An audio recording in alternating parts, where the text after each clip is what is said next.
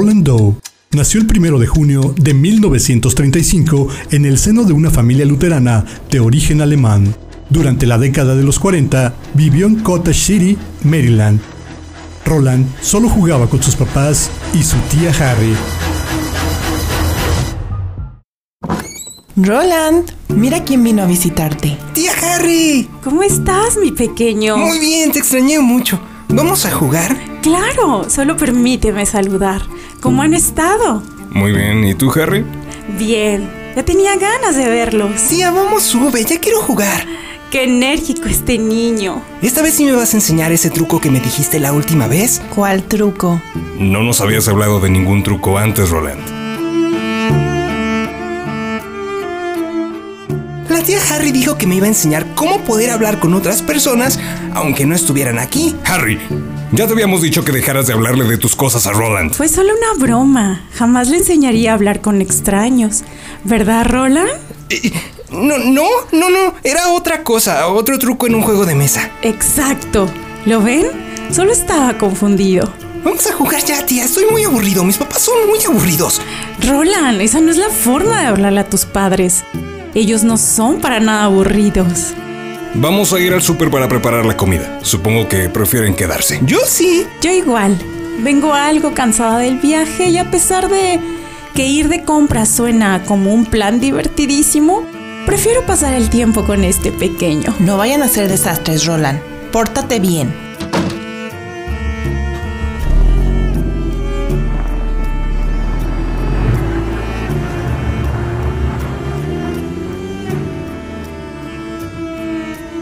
Roland. ¿Estás listo?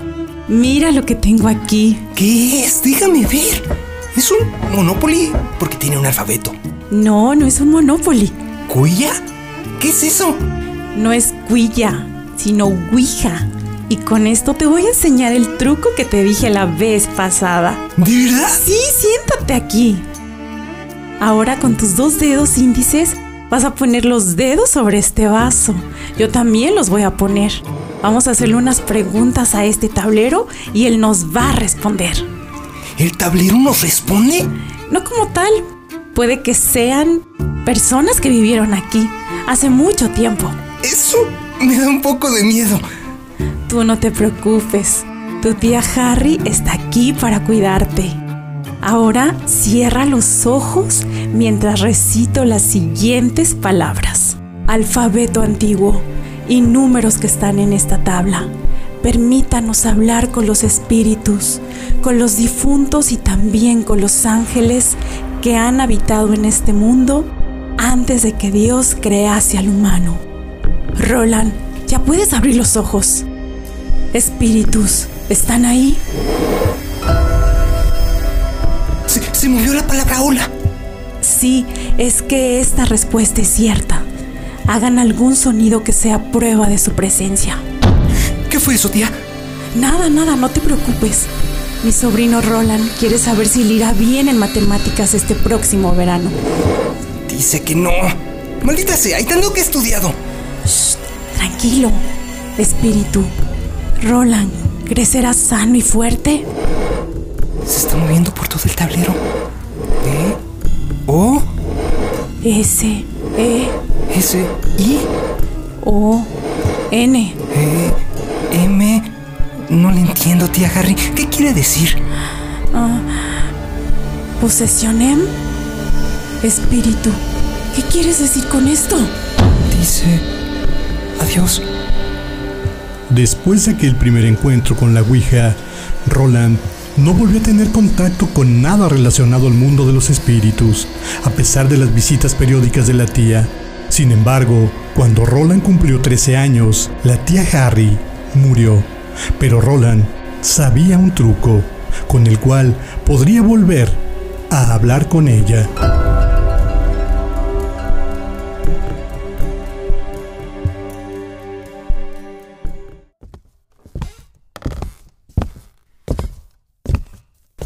Mamá, ¿tenemos tiza? Sí, hijo, está en el cajón de las herramientas de tu padre. ¿Me, me prestas ese vaso? ¿Qué vas a hacer? Gracias, mamá. Voy a estar en mi cuarto. Enseguida bajo para la cena. Entonces, si mal no recuerdo, debe ser un abecedario. también debe tener la palabra sí y no en la parte de arriba, luego los números del 1 al 9, incluyendo el 0 al final. Por último, la palabra hola arriba y adiós abajo. Listo. Ahora solo debo cerrar los ojos y decir alfabeto antiguo y números que están en esta tabla. Permítanme hablar con los espíritus, con los difuntos y también con los ángeles que han habitado este mundo antes de que Dios crease al humano. ¿Qué fue eso? Ah, ¿Espíritus? ¿Están ahí? ¿Hola? Espíritus, quiero hablar con mi tía Harry. No, ¿por qué no? T-A-M-N-A-T-U-S Damnatus. ¿Qué quiere decir eso? Pasusu Veniet Divi. En un principio, Roland no les contó a sus padres que había intentado contactar a su difunta tía por medio de la Ouija, hasta que a los pocos días, sucesos paranormales comenzaron a suceder dentro de la casa y al mismo Roland. Es que esto es imposible. Pero tú lo viste. Al igual que yo, la jarra estaba flotando. No tiene que haber alguna explicación. Amor, también he estado escuchando ruidos extraños como rasguños en una pizarra. Seguramente es algún animal que anda por ahí, cariño. Estoy seguro que... Además, los cuadros se mueven. Roland, ¿De qué hablas, amor? En mi cuarto, el cuadro de Jesús se mueve todo el tiempo. Es mi culpa. No, mi amor, no digas eso. Nada de esto es tu culpa. ¡Claro que sí! Cuando murió la tía Harry, yo intenté hablar con ella a través de la Ouija. ¿qué, qué hiciste? ¿Qué? La tía Harry me había enseñado a hablar con espíritus hace muchos años. Solo lo hicimos una vez, pero yo quería volver a hablar con ella porque no me pude despedir entonces. Pinté una ouija en mi cuarto y luego esa cosa dijo... Pasusu Veniet TV. Pero, Roland, Y desde entonces me han estado sucediendo cosas extrañas. Oigo voces y ruidos, las cosas se mueven. Hoy en la escuela mi butaca se movió sola. Roland, no digas mentiras. No estoy mintiendo, todos lo vieron. Además me salió esta marca en el pecho. Son como ronchas, pero mis amigos dicen que son letras. Déjame ver. Oh, por Dios. No puede ser. Diablos. En las siguientes semanas, varios sacerdotes que fueron a visitar a Roland por pedido de sus padres fueron testigos de sucesos paranormales dentro de la casa. Comenzaron a ir sacerdotes a ser testigos de los sucesos paranormales. Roland fue llevado por sus padres con distintos médicos y psiquiatras, ninguno de los cuales pudo determinar el mal que aquejaba al joven. La familia se vio en la desesperada situación de contactar al reverendo Luther Miles Schultz, quien acordó con la familia pasar una noche en la casa de la familia con el fin de observar. Buenas noches. Gracias por venir, reverendo. Adelante. ¿Dónde duerme el muchacho? Subiendo las escaleras. Le acompaño.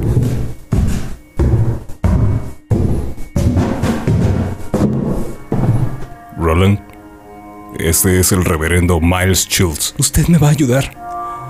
Para eso estoy aquí, hijo. Ahora, tú tranquilo. Estaré leyendo la Biblia mientras descansas. Gracias. Ahora me siento un poco más seguro. ¿Necesita algo más, reverendo? Estoy bien. Ustedes pueden esperar abajo. Dejaré abierta la puerta por cualquier eventualidad. Claro, claro.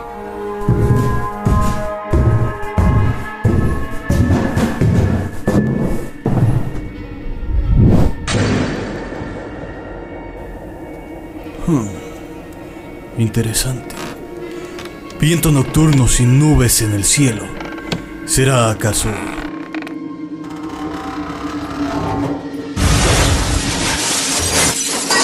Creo que necesito anotar esto. Roland, ¿estás despierto? Roland, Roland, hijo, ¿puedes oírme? Solo mutuam, molestissimam vocem no audias, curos. Esto es... Miris, miraveis, cum tuais uius purifitam funio. ¿Quién eres? Referentorum demoniorum, pestilente ¡Hijo de Ham! ¡Eres Pazuzu! Et virius canis es omnium mena pestilentia consumentura. ¡Roland, despierta! ¡Despierta, Roland! ¡Vamos, despierta! ¿Qué sucede, padre? Padre, ¿qué pasa? Tengo miedo. Tranquilo, hijo. ¿Qué sucede, padre? Hay algo maligno que posee a su hijo.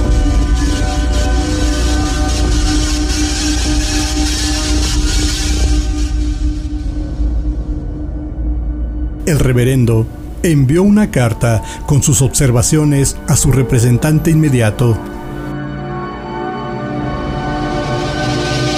En la oscuridad de aquella noche, pude observar vibraciones provenientes de la cama y rasguños en la pared.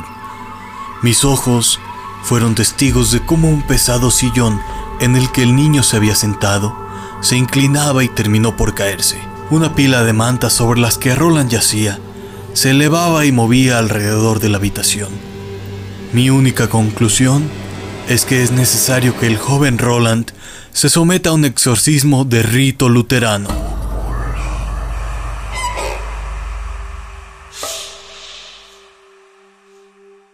Roland fue exorcizado bajo el auspicio de la iglesia episcopal. Después de este ritual, el sacerdote Edward Hughes examinó al muchacho en la iglesia de St. James. Ahí, él mismo practicó otro exorcismo dentro del hospital de la Universidad de Georgetown, una institución jesuita. Sin embargo, una vez iniciado, el ritual debió ser suspendido, ya que Roland provocó al pastor una herida grave. En consecuencia, el niño regresó al hogar con su familia. Una vez en casa, los reverendos Raymond J. Bishop y William S. Bowden, profesores de la Universidad de St. Louis, visitaron a Roland y allí notaron su aversión por todo lo sagrado. Su gutural voz, una cama que temblaba y objetos voladores. El reverendo Bowden solicitó el permiso del arzobispo para expulsar los posibles demonios que poseían al muchacho. La autorización fue concedida con la exigencia de que Bowden estuviera a cargo, que no revelara el lugar y que llevara una crónica detallada de los hechos. Antes de comenzar con el ritual, el franciscano Walter Halloran fue convocado para asistir a Bowden. El reverendo William Rowe, un tercer sacerdote jesuita, también acudió en ayuda de los demás.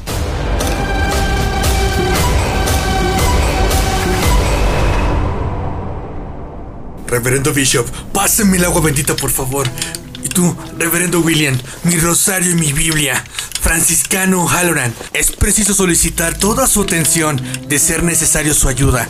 Espero nos asista con toda la fe y la buena voluntad de Dios nuestro Señor. Ramoxcos,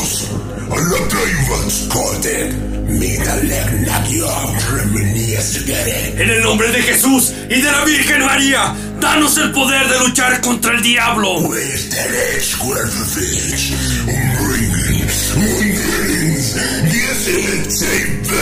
Abandónalo en el nombre del Padre, del Hijo y del Espíritu Santo.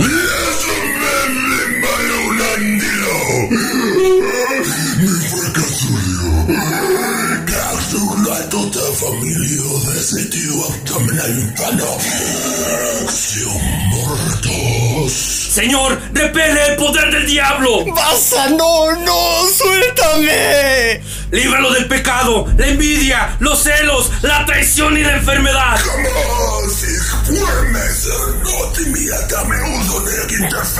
oma. ¡Sal ahora mismo!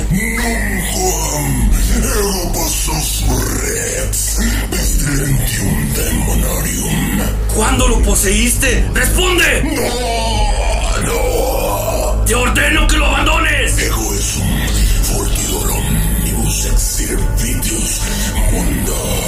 ¿Quién eres? Dime tu nombre.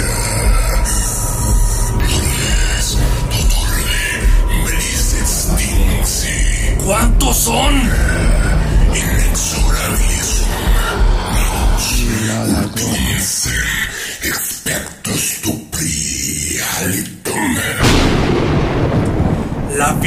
Te destruirá, Satanás. En el nombre del Padre, del Hijo y del Espíritu Santo. ¡Basta! El franciscano Halloran afirmó que durante el episodio palabras como mal e infierno junto a otras marcas aparecieron en el cuerpo del joven, quien además rompió su nariz durante el proceso. Se realizaron 30 exorcismos durante varias semanas y finalmente, cuando el último ritual estuvo terminado, todos fueron testigos de una especie de ruido muy intenso que abandonó el hospital.